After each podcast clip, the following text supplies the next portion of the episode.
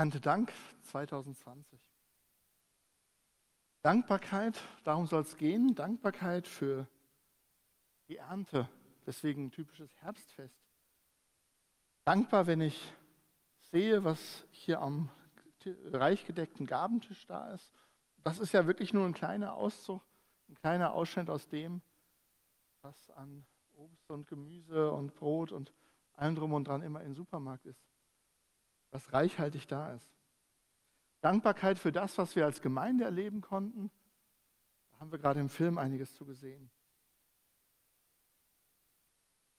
Blickst du dankbar auf die letzten Momente, auf das letzte Jahr zurück? In diesem Jahr 2020? Erntedankfest in der Corona-Zeit 2020.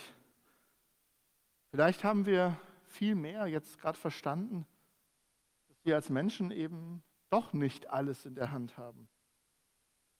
Wir hatten Pläne, viele Pläne, als Gemeinde, persönlich.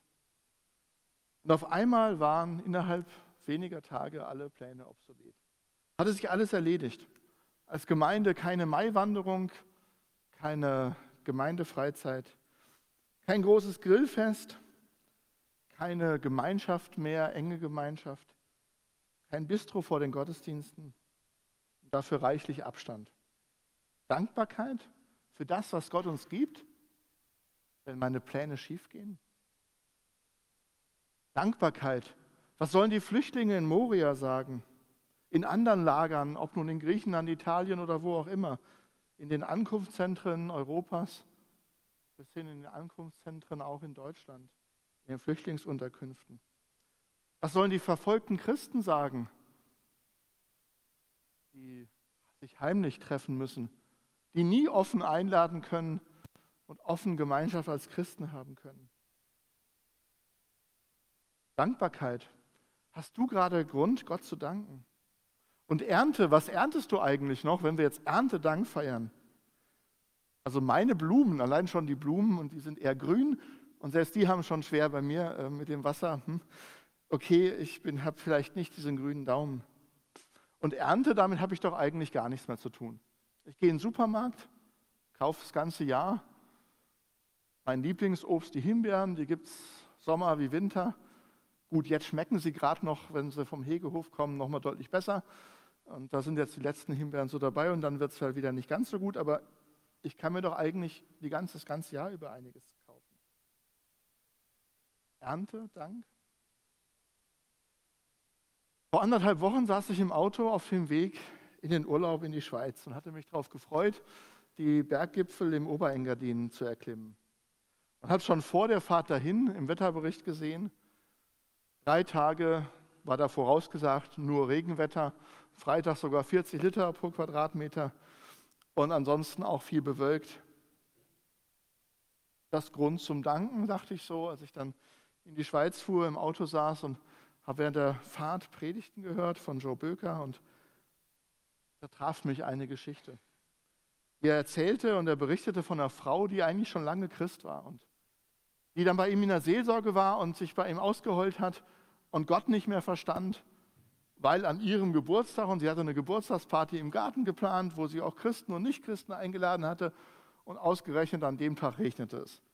Und verstand ihren Gott nicht mehr und sagte, was ist eigentlich? Äh, warum musste mir das so passieren? Und das klang irgendwie so absurd und so meinte Job das auch und meinte, naja, ähm, äh, wie kann man eigentlich das so, sein Gottesbild so abhängig machen von dem, was man so erlebt? Da sitze ich im Auto und ärgere mich über die Wettervorhersage angesichts der Tatsache, dass ich mir einen Urlaub leisten kann, hinfahren kann in die Berge. Und die Frage in dieser Predigt war, ja, wo hat dir Gott eigentlich versprochen? Dass du das bekommst, was du dir wünschst. Wo hat dir Gott es versprochen, dass du alle deine Wünsche von ihm erfüllt bekommst? Unser heutiger Predigt spricht nicht von Wunscherfüllung, aber er spricht in eine sehr gemischte Situation hinein. Das Volk Israel war aus der Sklaverei in Ägypten befreit worden war herausgeführt worden durch die Wüste und stand nun direkt vor dem Einzug ins verheißene Land. Das, was ihnen versprochen war, das Land sollt ihr haben, das Land, wo Milch und Honig fließt.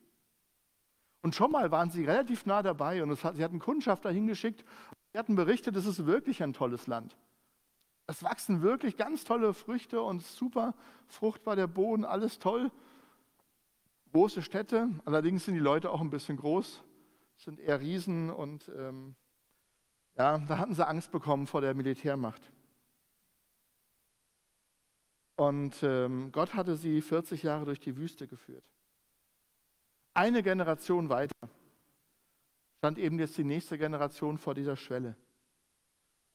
Sie waren von Gott in der Wüste versorgt worden, jawohl, mit Wasser, mit Manna, mitunter auch mal mit Wachteln.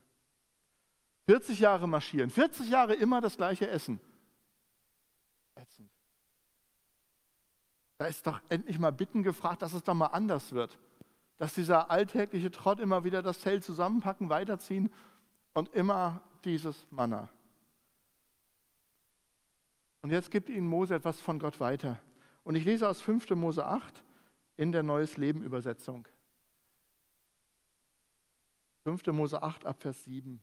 Der Herr, euer Gott, bringt euch in, das Gut, in ein gutes Land. Dort gibt es Flüsse, Seen und Quellen, die in den Tälern und Bergen entspringen. Und Weizen und Gerste, Weinstöcke und Feigenbäume, Granatäpfel, Ölbäume und Honig. Es ist ein Land, in dem ihr euch satt essen könnt und es euch an nichts fehlen wird. Ein Land, in dem die Steine Eisen enthalten und aus dessen Bergen du Kupfer abbauen kannst. Wenn ihr dann gegessen habt und satt seid, sollt ihr den Herrn, euren Gott, für das gute Land, das er euch gegeben hat, loben. Passt aber auf, dass ihr den Herrn, euren Gott, nicht vergesst und dann seine Gebote, Vorschriften und Gesetze, die ich euch heute gebe, nicht mehr befolgt. Wenn ihr genug zu essen habt und euch prächtige Häuser baut und darin wohnt, und wenn eure Schaf, Ziegen und Rinderherden groß werden und ihr viel Gold, Silber und vieles andere besitzt, dann werdet nicht überheblich und vergesst nicht den Herrn, euren Gott, der euch aus der Sklaverei in Ägypten befreit hat. Er hat euch durch die große, schreckliche Wüste mit ihren wasserlosen Gegenden, ihren Giftschlangen und Skorpionen geführt. Er ließ euch Wasser aus dem Felsen sprudeln und gab euch in der Wüste Manna zu essen, eine Speise, die eure Vorfahren bis dahin nicht kannten. Auf diese Weise wollte er euch demütig machen und auf die Probe stellen, um euch letztendlich mit Guten zu beschenken. Denkt nur nicht, Ihr werdet aus eigener Kraft und Anstrengung reich geworden.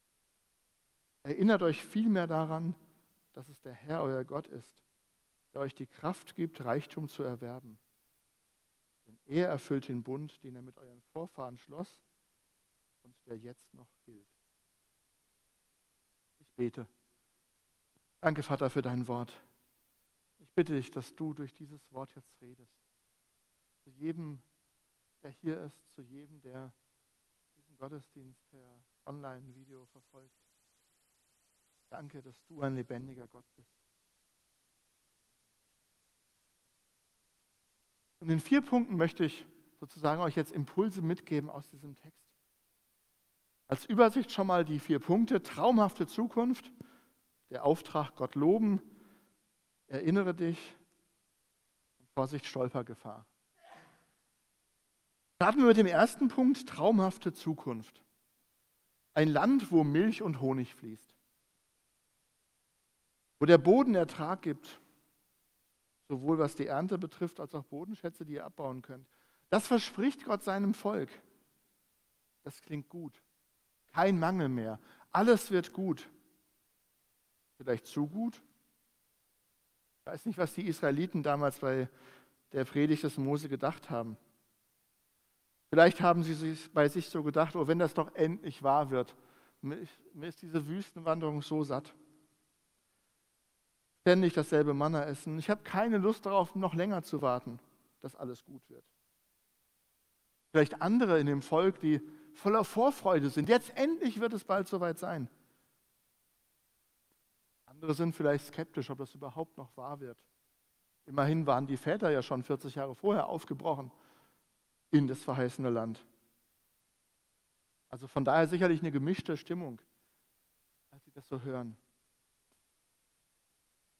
Was ist uns eigentlich versprochen? Wir stehen ja nicht an der Schwelle am Jordan, um darüber zu gehen, um ein Land einzunehmen. Römerbrief, sagt uns Paulus. Wir wissen aber, dass denen, die Gott lieben, alle Dinge zum Besten dienen. Das Neue Testament, der zweite Teil der Bibel, der verspricht uns ein Leben in Fülle. Verspricht uns, dass Gott uns alles schenken wird in Jesus und darüber hinaus. Dass uns alles zum Besten dienen wird, wenn wir Gott nachfolgen, wenn wir als Christen leben. Und die Realität ist doch oft in unserem Leben, wir sehen den Mangel. Und klar, gerade jetzt in dieser Corona-Zeit haben wir doch Grund zu klagen. Beruflich sind bei mir immer noch fast alle Dienstreisen abgesagt. Viel Homeoffice, viel zu Hause rumsitzen. Die Rahmenbedingungen völlig anders geworden. Und dann auch noch in der Gemeinde viel zu tun. Vielleicht geht es dir auch genau ganz andersrum. Und du sagst, ich hätte doch gerne was zu tun, jetzt sitze ich da und habe nichts mehr zu tun, weil mir die Arbeit genommen ist, weil das nicht mehr so läuft. Oder ich müsste eigentlich viel mehr tun, aber ich kann alleine nicht so viel lernen.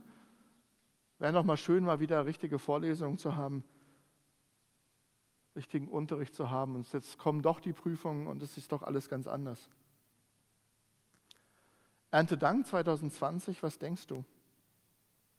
Dankst du Gott für das, was noch bevorsteht, was er uns versprochen hat, was er dir versprochen hat, dass er auf deiner Seite ist, dass er dich versorgen wird?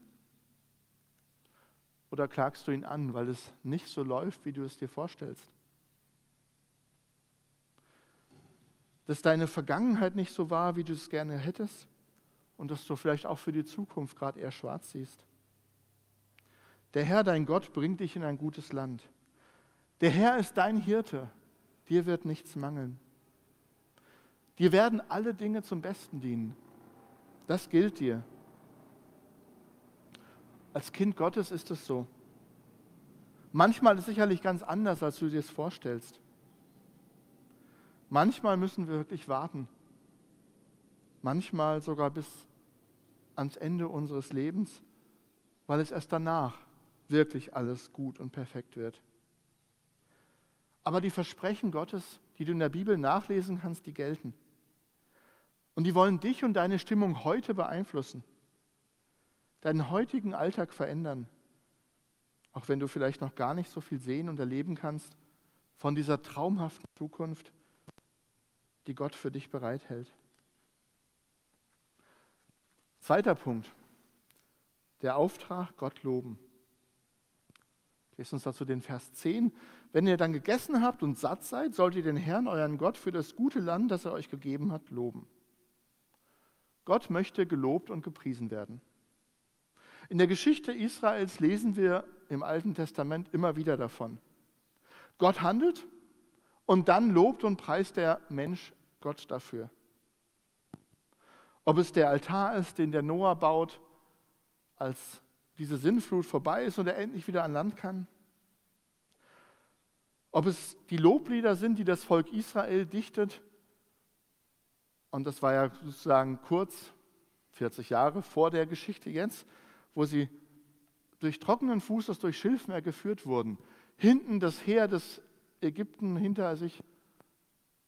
Und sie konnten trocken durchgehen und waren dann gerettet, weil als das, äh, als das Militär von Ägypten da, da durch wollte, da krachten die Wasser wieder zusammen und sie waren gerettet. Im Neuen Testament, im zweiten Teil der Bibel, lesen wir sogar davon, dass da ein Paulus und Silas im Knast sitzen, in der tiefsten Kammer und um Mitternacht anfangen, Gott zu loben, schon bevor sie dann befreit werden, was dann Gott durch ein Wunder schenkt. Was heißt das ganz konkret? Gott loben für das, was er getan hat, vielleicht auch für das, was er noch tun wird. Gott loben. Ich hatte schon kurz vor meinem Urlaub erzählt, dass ich da hingefahren bin und da dachte, okay, ganz viel Regen. Es kam dann nicht der Regen. Statt ganz viel Regen kam dann ganz viel Schnee. Ähm, an zwei Tagen immerhin herrlicher blauer Himmel. Und auch in den anderen Tagen konnte ich wandern und die Natur genießen. Das war nicht einfach Zufall, das war nicht einfach Glück gehabt, ist doch ganz gut gekommen, sondern wirklich Gott sei Dank dafür. Gott sei Dank, dass du mir diesen Urlaub so geschenkt hast, dass ich so viel Schönes erleben konnte dort. Gott loben und danken, das darf ein Lebensstil sein und werden. Das Gute, das Sattwerden, die kleinen Momente oder die großen Dinge entdecken, wo Gott es gut mit uns meint. Und dafür Gott loben. Ob es nun sonntags in der Gemeinde ist mit Gesang, ob es im Alltag ist, wenn, wenn man zum Beispiel im Hauskreis oder in einer Kleingruppe oder im EC oder wo auch immer du bist, dich austauscht über Gebetsanliegen, dann zunächst mal auch zu überlegen, was hat denn Gott alles Gutes geschenkt? Wo gibt es die Dinge, wo ich Gott danken kann? Und dann ganz bewusst Gott gemeinsam danken. Und vielleicht auch ein Punkt, Gott danken, wenn ich mit anderen im Gespräch bin, die Gott gar nicht kennen. Und wo ich nicht einfach nur sage, wenn ich von meinem Urlaub erzähle, hey, ich hatte echt Glück, sondern da hat mir Gott wirklich einen tollen Urlaub geschenkt. Das hat Gott richtig gut gemacht. Dritter Punkt, erinnere dich. Ich lese die Verse 11 bis 16 nochmal. Da warnt Gott, passt aber auf, dass ihr den Herrn, euren Gott, nicht vergesst und dann seine Gebote, Vorschriften und Gesetze, die ich euch heute gebe, nicht mehr befolgt.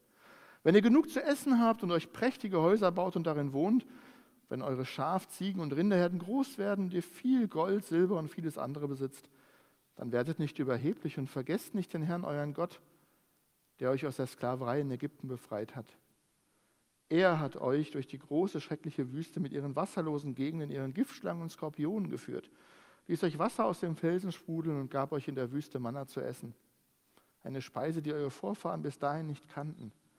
Auf diese Weise wollte er euch demütig machen, auf die Probe stellen, um euch letztlich mit Guten zu beschenken. Kennt ihr das, was jetzt als Bild gleich kommt? Diese Stolperscheine. Diese Steine werden verlegt, damit wir Deutschen nicht vergessen, was in der Nazi-Diktatur hier geschehen ist. Weil es eben schon lange her ist. Und man ganz normal jetzt beim Alltag, wenn man durch Fußgängerzone, wenn man irgendwo hergeht und auf solche Steine stößt, daran erinnert wird, was in unserem Land passiert ist und hoffentlich dazu geführt wird, dass wir gemeinsam dafür sorgen, dass sowas nicht wieder passiert. Denkmäler werden gebaut, Gedenktage werden geschaffen. Gestern, der Tag der deutschen Einheit, 30 Jahre ist das her, dass Gott uns als Volk geschenkt hat, dass wir wieder eins werden konnten. Gedenken. Gott kennt uns und er kennt auch die Israeliten. Und er weiß, dass es, wie es sein wird. Nach der Wüstenwanderung, wenn sie am Anfang richtig riesig dankbar sein werden, was Gott ihnen so schenkt, man gewöhnt sich dran. Man gewöhnt sich an den Reichtum, an die tollen Häuser, an die Bodenschätze, an all das und es wird selbstverständlich. Und dann ist die Gefahr groß, dass sein Volk Israel ihn vergessen wird. Und dabei hat Gott auch die Grundlage des Volkes gelegt, dass sie überhaupt dahin kommen könnten. Gott war es doch, der sie aus der Gefangenschaft aus Ägypten rausgeführt hat. Sie waren in der Sklaverei, mussten für den Pharao schuften und dann hatte er sie befreit. Hat sie durch die Wüste geführt, bis an den Punkt, wo sie da stehen zu dem Zeitpunkt, wo sie vor der Einnahme des Landes stehen im Wesentlichen. Und er wird diesen Wohlstand schenken. Und weiß doch, das werden die, das wird sein Volk ganz schnell vergessen, dass er es ist, der alles schenkt. Jetzt die Frage, was hast du erlebt? Was hast du mit Gott erlebt? Was hast du ihm persönlich zu verdanken? Und ich weiß nicht, was dir jetzt als allererstes kommt, wenn du darüber nachdenkst, was hat Gott dir geschenkt? Wir waren ja eben keine Sklaven in Ägypten. Auch unsere direkten Vorfahren waren keine Sklaven in Ägypten. Aber vielleicht kommt dir das jetzt schon. Die Bibel spricht davon, dass wir alle Menschen Sklaven der Sünde sind. Dass wir alle Menschen unter dieser Herrschaft des Teufels lebten, bis Jesus uns befreit hat. Wenn du mit Jesus lebst, wenn du das für dich in Anspruch genommen hast, dass Jesus am Kreuz für dich gestorben ist, dann ist das das Entscheidende, wo wir Gott dankbar sein können. Und was wir doch so schnell im Alltag irgendwie über all die Kleinigkeiten, die uns nicht so passen, vergessen, dieses riesige Geschenk am Kreuz, wo Jesus am Kreuz für uns gestorben ist und uns alle Schuld vergeben hat und überhaupt wieder den Weg zu Gott frei gemacht hat. Und es ist so ein riesiges Geschenk. Und Paulus bringt es im Römerbrief auf den Punkt und sagt uns, was kann, was kann man noch dazu sagen? Wenn Gott für uns ist, wer kann da noch gegen uns sein? Gott hat nicht mal seinen eigenen Sohn verschont. Er hat eben seinen Sohn an dieses Kreuz nageln lassen für unsere Schuld. Er hat ihn für uns alle hingegeben. Wenn Gott uns Christus gibt, wird er uns mit ihm dann nicht auch alles andere schenken? Gott ist für dich. Gott hat seinen Sohn am Kreuz für uns sterben lassen. Das ist das Kostbarste, was Gott uns geben kann. Und wie können wir dann so schnell daran zweifeln, dass Gott es gut mit uns meint? Wie können wir daran zweifeln, dass Gott uns nicht das gibt, was wir eigentlich denken, was das ganz gut für uns wäre? Gott hat uns das Kostbarste gegeben und will uns ein Leben in Fülle ermöglichen. Gott ist für uns. Und wenn du jetzt hier sitzt oder auf dem Sofa sitzt und denkst, hm, dieses Geschenk, da habe ich schon von gehört. Aber so richtig habe ich das für mich noch nicht kapiert. Warum wartest du, dieses Geschenk auszupacken? Gott hat alles für dich getan. Du darfst es hier und heute für dich annehmen. Und dann Gott auch mit für dieses riesige Geschenk danken. Das ist größer als aller menschliche Reichtum, als Wunscherfüllung, als alles andere. Vergiss nicht, was Gott dir Gutes getan hat. Zuallererst Jesus am Kreuz und dann so viele andere Dinge. Und vielleicht hilft es, dir, wenn, hilft es dir ganz persönlich, wenn du dir auch Stolpersteine in deinen Alltag einbaust. Zu Hause was hinstellst, Denkmäler, um sich daran zu erinnern, was Gott für dich getan hat. Und darum ist das Kreuz zum Beispiel so ein wichtiges Zeichen, was mich immer wieder daran erinnert, was Gott eigentlich für mich getan hat. Das größte Geschenk. Oder vielleicht hilft es dir, es aufzuschreiben das, wo Gott dich beschenkt hat, da, wo Gott deine Bitten, deine Gebete erhört hat, das, wo du wirklich von zehren kannst und es dann nochmals nachzulesen, damit du es nicht vergisst. Denn viertens, Vorsicht, Stolpergefahr. Die letzten beiden Verse unseres Textes. Denkt nur nicht, ihr werdet aus eigener Kraft und Anstrengung reich geworden. Erinnert euch vielmehr daran, dass es Gott, der Herr, äh, euer Gott ist, der euch die Kraft gibt, Reichtum zu erwerben. Denn er erfüllt den Bund, den er mit euren Vorfahren schloss und der jetzt noch gilt. Gott kennt uns doch. Und es ist so menschlich, dass wir, wenn uns irgendwas gelingt, uns selbst auf die Schultern klopfen und dann sagen, ja, das habe ich mal geschafft. Das ist gut gelaufen. Was habe ich doch Tolles hinbekommen? Meine Bildung, mein Abi, mein Studium, mein Zuhause, mein Reichtum, mein Mitarbeiter an diesem oder jenem Projekt, ob nun auf der Arbeit oder in der Gemeinde oder privat. Schaffe, schaffe, Häusle baue, was auch immer. Und wir gucken dann vielleicht, das ist nämlich nächste, der nächste Schritt in dieser Kaskade, ich habe es ja hier geleistet. Und dann gucke ich anders auf die anderen. Abfall, ausgrenzend auf die, die nicht so viel Wohlstand haben diese Flüchtlinge, die ja nur Wirtschaftsflüchtlinge sind und unseren Reichtum, den wir uns hart erarbeitet haben, in Frage stellen wollen. Die sollen doch mal selbst arbeiten. Oder vor 30 Jahren gucken wir vielleicht auf die Ossis nach dem Motto, die haben da drüben ja auch nichts geschafft und jetzt sollen unsere ganzen Steuergelder und unser Solidaritätszuschlag dann dahin gehen. Der geht ja immer noch irgendwie dahin. Wir sind doch selbst schuld. Das Volk Israel will ganz schnell in diese Falle tappen dass sie sich gut und reich einrichten, sich auf die Schultern klopfen und auf die anderen abfällig, auf die Völker drumherum abfällig gucken und nicht auf Gott gucken, sondern darauf gucken, was sie selbst leisten. Aus dem Auge verlieren, dass sie das nie und nimmer aus eigener Kraft geschafft hätten. Weder aus Ägypten wegzukommen, noch überhaupt durch die Wüste hinzukommen, noch das Land einzunehmen. Alles das hat Gott ihnen geschenkt. Und Gott hatte ihnen großartige Zeichen gegeben. Die Plagen, die konnten sie nicht machen. Das Manna, das Klopfen auf den Stein, dass da Wasser rauskommt, konnten sie alles nicht machen. Auch als wenn sie dann um die Stadt äh, Jericho rumgehen, dass dann die Mauern einkrachen, nach dem so und so vielen Mal rumgehen. Das war ja alles nicht ihre Militärmacht. Das war so deutlich, dass Gott gewirkt hat. Und doch ganz schnell die Gefahr, dass ich mir selbst auf die Schultern klopfe. Vielleicht bist du ja auch so ein Schaffer. Sicher hast du kein Land erobert, im Krieg irgendwas gemacht, aber du hast gelernt oder gearbeitet, mühsam gespart, viel geleistet. Aber all diese Leistung ist noch nicht mein Verdienst, ist doch nicht dein Verdienst. Wie oft hast du vielleicht vorher dafür gebetet, dass Gott dir hilft? Oder andere haben dafür gebetet. Wie viel hat dir Gott eigentlich geschenkt? Alles. Jesus macht in einer Beispielgeschichte ganz deutlich, dass unser Schaffen ohne Gott gar nichts bringt. Er erzählt von einem Kornbauer, der eine reiche Ernte eingebracht hat. Viel reicher, als wir das hier in diesem Raum überhaupt unterbringen könnten. Viel reicher, als er das unterbringen konnte bei sich selber und denkt bei sich dann, ja gut, also so viel Ernte, super, ich baue halt noch ein paar Scheunen mehr, dann kriege ich das ganze Korn unter und dann habe ich gut geschafft. Dann kann ich mich hinsetzen, zur Ruhe setzen und sagen, wow, super. Jetzt bin ich, habe ich ausgesorgt, jetzt bin ich reich, jetzt ist alles top. Jesus erzählt in der Nacht nach der getanen Arbeit, nach den gebauten Scheunen und dem sich selbstzufrieden hinsetzen, klopfte Gott an und meint ihr, du hast ja jetzt scheinbar Reichtum geschaffen, aber in dieser Nacht wirst du sterben. Was bringt dir dann dein ganzer Reichtum noch?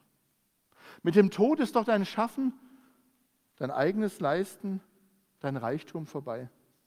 Da geht es nur noch um die Frage, ob du Gottes Geschenke am Kreuz angenommen hast. Ob du ihm dankbar bist für das, was Gott dir schenkt. Zwar das größte Geschenk, aber auch all die ganzen anderen Geschenke, die er dir gemacht hat.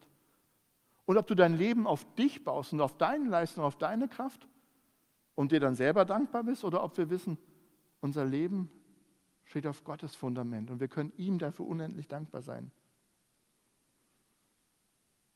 Wenn du deine Leistung, wenn du auf deine Leistung, auf dein Schaffen, auf deine Intelligenz, auf dich baust, dann, so sagt Jesus in dieser Beispielgeschichte, bist du dumm. Alles das hast du ja nicht von dir aus. Das hat Gott dir geschenkt. Du hast es nicht in der Hand. Corona 2020, ich sagte zu Eingang schon, vielleicht haben wir es dieses Jahr das erste Mal so richtig gespürt, dass wir eben das Leben und alle Umstände nicht in der Hand haben. So ein kleines Virus sorgt dafür, dass viele Pläne nicht mehr funktionieren, dass sich ganz viel ändert, dass ich dankbar dafür sein bin, dass ich mich mit einigen Menschen treffen kann, dass ich dankbar sein kann, dass wir gar nicht komplett eingesperrt wurden, wie das in anderen Ländern teilweise ja war dass ich persönlich von der Krankheit verschont wurde bisher. Aber all das ist nicht meine Leistung, nicht mein Verdienst, nicht das Verdienst unserer tollen Politik, obwohl ich dir auch dankbar bin, wie wir regiert werden, aber das Verdienst ist ein Geschenk Gottes, dass es uns nicht so hart getroffen hat wie andere Länder. Erntedank 2020. Keine Routine, kein Termin mal schnell abhaken.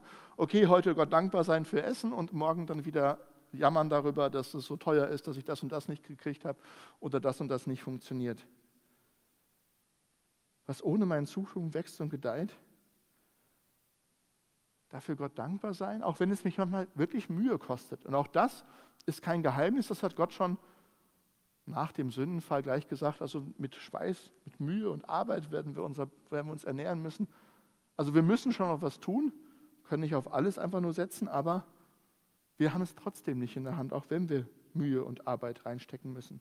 Wir haben kein Recht auf Wohlstand, auf Gesundheit, auf Luxus. Das ist das Ernüchternde unseres Bibeltextes. Wir haben diesen Reichtum ja bei uns in Deutschland. Die stabilen politischen Verhältnisse, die guten Rahmenbedingungen, unser gutes Gesundheitssystem, Vielleicht hast du noch deine eigene persönliche Kraft, deine Intelligenz. Und alles hast du nicht in der Hand. Das sind Geschenke, die Gott uns macht, unverdient. Vielen, vielen anderen auf dieser Welt macht Gott diese Geschenke in dem Maße nicht. Und darum sollen wir dankbar sein. Uns nicht selbst auf die Schultern klopfen, sondern umso mehr Gott danken. Gott danken für das, was er tut und ihn anflehen, dass er anderen auf dieser Welt auch mehr schenkt. Dass er eingreift in Krisenregionen, dass er auch dort schenkt. Und es ist sein größtes Geschenk, die Befreiung aus der Sklaverei der Sünde, den Tod Jesu am Kreuz für uns persönlich annehmen und daraus dankbar werden, unabhängig von den übrigen Umständen, weil wir dieses größte Geschenk genießen. Wir haben die traumhafte Zukunft noch vor uns. Wir stehen vor dem Einzug in das himmlische Jerusalem, das ist das Bild, was der zweite Teil der Bibel dann uns zeichnet. Das steht noch vor uns. Da wird kein Leid sein, kein Geschrei, kein Tod. Da wird es richtig gut sein. Diese traumhafte Zukunft liegt noch vor uns, auch wenn wir in unserem Leben hier in Deutschland schon vieles Gute genießen, viele Geschenke Gottes genießen können. Deswegen dürfen wir jetzt schon danken für das, was wir heute erleben und selbst wenn es heute uns gerade dreckig geht, für das, was wir zukünftig erleben dürfen, was vor uns liegt. Ich will dir danken, Herr. Als guter Hirte sorgst du stets für mich. Ich will dir danken, Herr. Ich wäre verirrt, verloren ohne dich. Ich will dir danken, Herr. Ganz einfach danken, Herr. Amen. Ich bete mit uns. Danke, Herr. Danke, dass du uns so viel schenkst. Dass wir so viel Gutes erleben können, dass du zuallererst dich selbst uns schenkst. Jesus, dass du am Kreuz für uns gestorben bist, dass du den Weg zu deinem Vater wieder frei gemacht hast. Und danke für die vielen, vielen Kleinigkeiten und größeren Dinge, die du uns hier schenkst.